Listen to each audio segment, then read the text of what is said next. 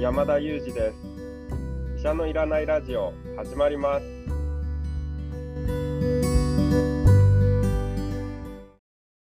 この番組はニューヨーク在住の医師山田裕二先生に健康にまつわる情報を質問し医者のいらない状態を医者と一緒に実現しようという矛盾した番組です。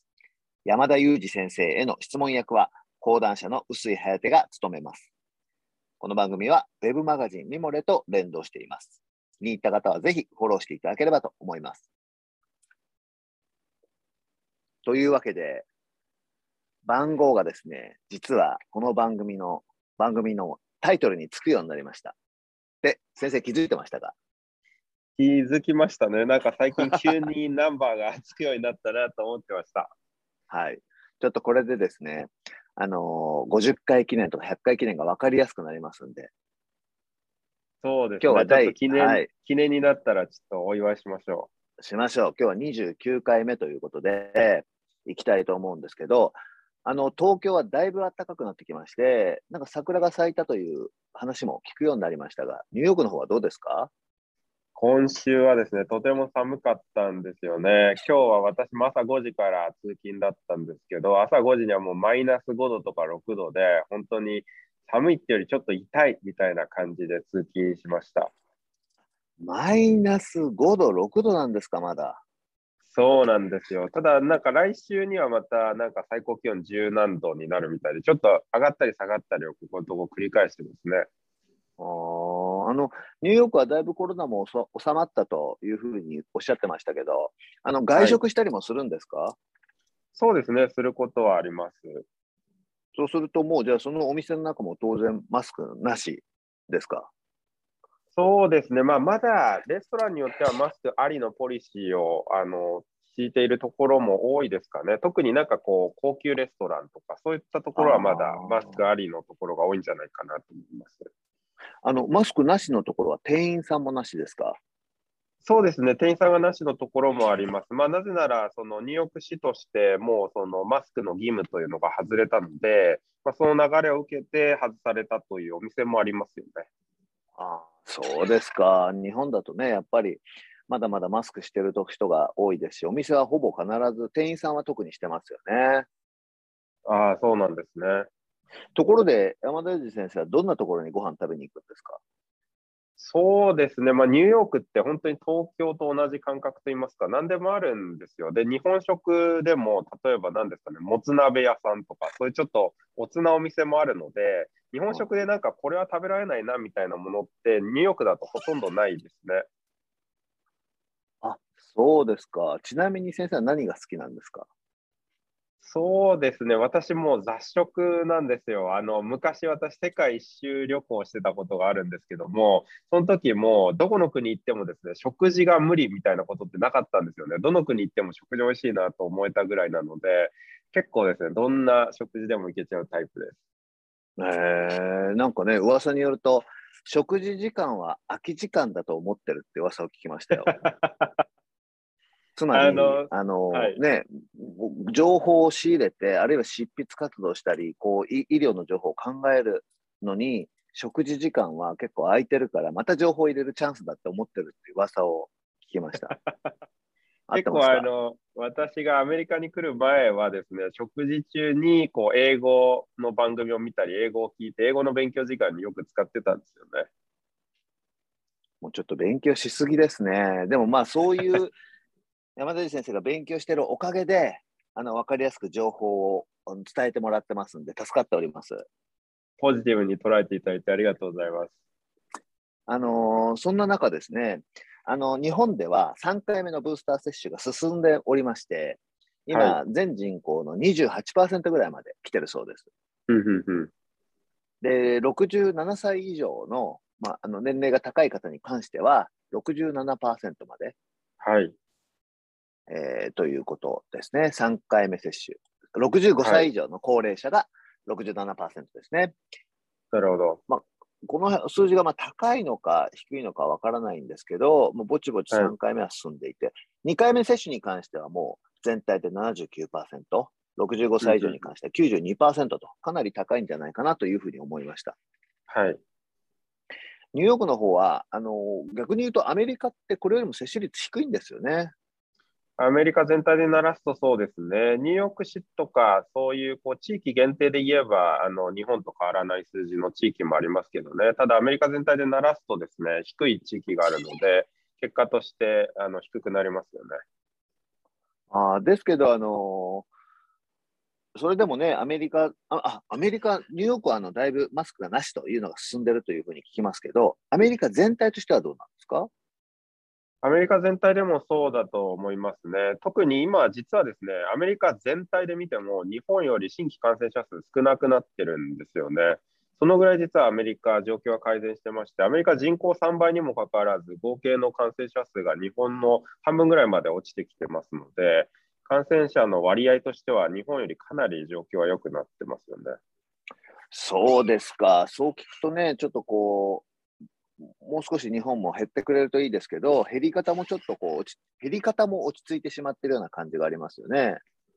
そうですね。はい。まあ、まだまだちょっと街中にはコロナ感染している方もいらっしゃるというような状況じゃないかなと想像できますよね。はい。私も実は先週3回目の接種を終えてきたんですけれども、はい。1回目、2回目はファイザーで、3あごめんなさい、1回目、2回目、モデルナです。3回目もモデルナでした。はいはい。で、やっぱりね、2回目に比べて副反応はあのありましたけど、少なかったような感じがしますね。はいはいはい。熱が出て頭も痛かったですけど、まあ、動ける範囲でしたね。はい、やっぱり3回目のブースター接種の副反応というのは、そういうふうに弱いケースが多いんですか？そうですね、少しあの軽くなる方もいたりだとか、あるいは頻度自体もですねちょっと落ちるかもしれないと言われていまして、少なくとも2回目までと比べてあの増えるという報告は全くなくて、ですねどちらかというと、やや減る傾向にあるんじゃないかという指摘があります。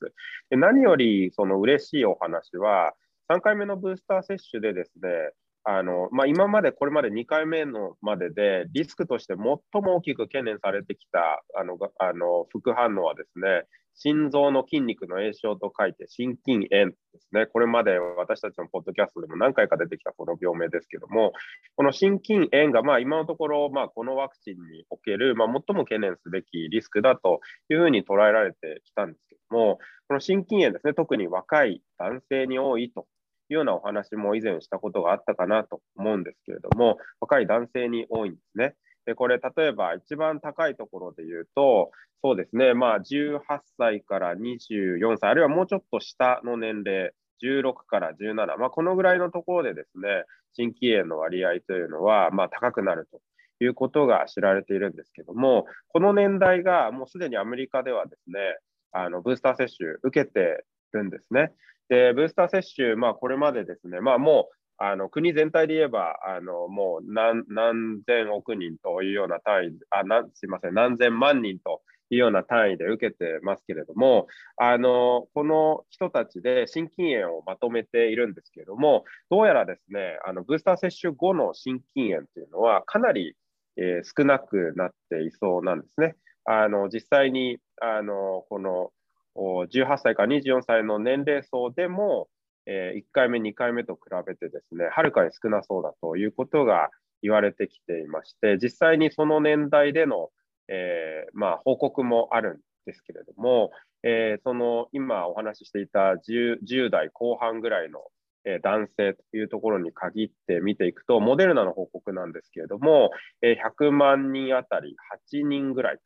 ということで、まあ、多い年代だとですね、あの多い世代だけをあの見ると、本当に1万人に1人ぐらい出るかなとか、10万人に1人ぐらい出るかなっていうようなお話もあった中で、あの100万人に8回ということなので、まあ、かなりそのその年代に絞っても少なそう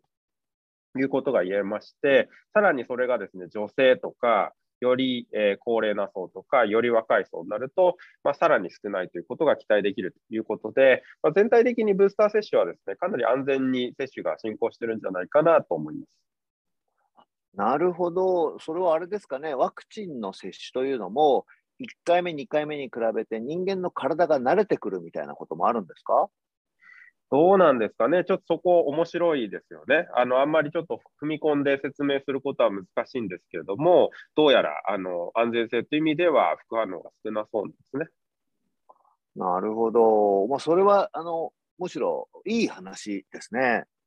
そうですね、まあ、ブースター接種、これからまだ待っていらっしゃる方にとっては、まあ、比較的ご不安なく受けていただけるんじゃないかなと思います。うん。今あの、ワクチンの4回目を打ち始めてる国もあると聞きますし、えーと、日本でも検討はされてるというようなことを聞くんですけれども、えー、4回目に関してのこうアメリカの状況というのはどうですか？あの4回目はですね、アメリカでは、えっと、免疫抑制剤と呼ばれるような、免疫機能を低下させるようなお薬を飲んでいるとか、お病気でそういう事情があるという方が4回目に進んでいます。これはですね、もうすでにこういった方たちで3回目接種後にですね、もうあのかなりそのコロナに対する免疫が落ちているというようなデータですとか、あるいはそもそも4回目を接種したデータも集まってきていまして、あのこういった層ではですね、有効性が確認をされていますので、データに基づいてですね、4回目接種というのが、えー、免疫機能が低下した方に限定して行われています。ま、そうでなく行ったのがイスラエルだと思うんですけれども、イスラエルはま少しですね、まあ、臨床試験の意味といいますか、世界に先行して行って、どんな有効性があるかということをあの検証するという目的もあったんじゃないかなとは思います。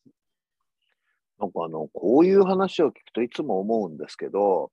ね、いろんな世界のデータが出てきた後に、まあ、日本では打つか打たないかを検討する人も多いと思うんですけど、こう先行してデータを集めてくれる人たちって、はい、こうありがたいですけど、こうどういう動機でやってるんですかね？そうですね、まあ、臨床試験は基本的にはその同意書を取ってですね、まあ、その同意した方だけが参加をしますので、あの勝手に参加させられているということはないんですよね。で、まあ、そういう方たちにとっては、まあ、早くそういった先進的な治療ですとか予防にたどり着けるというようなメリットがありますし、まあ、さらに場合によっては金銭的なインセンティブが支払われるような試験もあったりしますし、あるいはですね、まあ、実際にそこに参加することで、まあ、世界に貢献できるというところも大きいですよね。まあ、そういったことがモチベーションになり得るんではないかなと思います。なるほど。でそんなふうにこうデータが出た後、4回目の接種のやるかやらないかの検討がされるという感じですかね。そうですね、4回目については、ですね今お話ししたような免疫の低下の方については、ですね有効性のデータが分かっているんですけれども、イスラエルからのデータを見てみても、ですね今のところ4回目接種をですねどのタイミングでどんな人にすればいいかって、まだよく分かってないんですね。で、一般の方にもう4回目打ちましょうって言えるだけのデータは残念ながらないですね。実際に3回目接種後にですね、4ヶ月とかそのぐらいした後の方たちを対象にして、あの 4, 4回目の接種を行ったというデータがあるんですけども、3回目にですね、追加の効果ってほとんど見られてないようなんですね。というのはですね、その3回目接種後のその重症化予防の効果っていうのは、まだ4ヶ月とか半年とかしてもですね、まだ結構高く保たれているんですね。まあそうなるとですね、追加の効果ってやっぱり限られちゃうんですよね。もう一つはですね、このワクチン自体がですね、あの感染予防の効果は限定的であると、もちろんその効果もあるんですけれども、あの限定的になるので、感染予防効果というのは4回目で追加できることが期待はできるんですけど、短期間にとどまるということで、全体としてのインパクトというのはあまり大きくなくなっちゃうんですよね。まあ、そういった相和でですね、実は4回目の接種ってはまだどんなタイミングで打てばいいかってよく分かってないですよね。もしかすると 1, 1年後とかですね、2年後でいいですよっていう話になるかもしれないですし、あの3年後でいいですよとかですね、まあ、そういったことになるかもしれません。一方で、なんかこう、例えばオミクロンの次みたいなのが出てきてですね、これはまた懸念すべき変異ウイルスであるというような話になれば、その変異ウイルスに対応した4回目のブースター接種を少し早い段階で打たなければいけませんね、なんていうような話になるかもしれませんし、これはちょっともうわからないですね。あなるほど。なんかこう、夏ぐらいにはね、タイミングを、今までのタイミングを考えると、夏とか、遅くとも秋とかには4回目来るのかななんて勝手に予想してましたけれども、あの、その確率が決して高くないってことですかね。そうですね。まあ、フェアに行ってよくわからないですね。まあ、ましてですね、例えば日本人1億人に対して半年に1回ずつワクチン打っていくのっていうのは、そもそも持続可能性としても難しいですよね。なので、まあ、そういった頻度というのは、そもそも実現可能性も低いんではないかなと思いますので、やっぱり4回目のタイミング、あるいは5回目のタイミング、そういったものは少しあの慎重に検討する必要がある部分なんじゃないかなとも思います。あなるほど。科学的に抗体がどうなってるみたいな科学的な判断、確認、確認、科学的な状況と同時に、まあ、実現可能性も加味されて、時期とか接種するかしないかというのが決まるわけですね。そうですね。もう一つは、ま、これまで抗体、抗体って言われてきたんですけれども、この抗体が落ちていてもですね、重症化予防効果というのはあまり抗体とパラレルに動かないということが分かってきていまして、どちらかというとですね、まあ、血液検査に出てこない、まあ、研究では検討されてるんですけども、T 細胞と呼ばれる細胞の働きと関連してそうなんですね。でこれはですね、まあ、その抗体の量が減ってもですね、まだ T 細胞の働きが維持されていると、確かに抗体は減ってるんだけども、その重症化予防の効果は十分高く維持されているっていうことが起こりうるんですよね。でそれはですね、普段の例えば血液検査で確認されるものではないので、実際にですね、あ、抗体は減ってますねとは言っても、あのあのワクチンの効果ってまだ十分高いですねっていうことが起こり得るんですね。まあ、そういった背景もあってですね、まあ、まだ急がなくていいと。逆に言えば、まあ、まだ1回も打ってない方はまず2回を、あるいは2回打った方はまずブースター接種を、ここまでは有効性がはっきりと確認されているところですので、そういったところをまず着実に行うところが大事になるんじゃないかなと思います。なるほど、T 細胞。知ってます？働く細胞で呼びました、T 細胞。あ、働く細胞でも出てきますよね、きっと。はい。そうか、なるほど。抗体の量だけでも測れないんですね。そうですね。わかりました。じゃあ、まあ、3回目、4、3回目終わった後は、4回目はちょっと来るかどうかわからないで、ちょっとしばらく状況を待つということですね。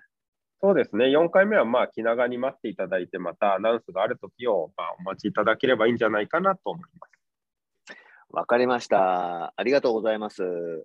今日はあのワクチンと、あとコロナとですね、状況について山田裕二先生に伺いました。今日もどうもありがとうございました。ありがとうございました。本日は薄井颯と山田裕二がお送りしました。Thank you for listening and see you next time.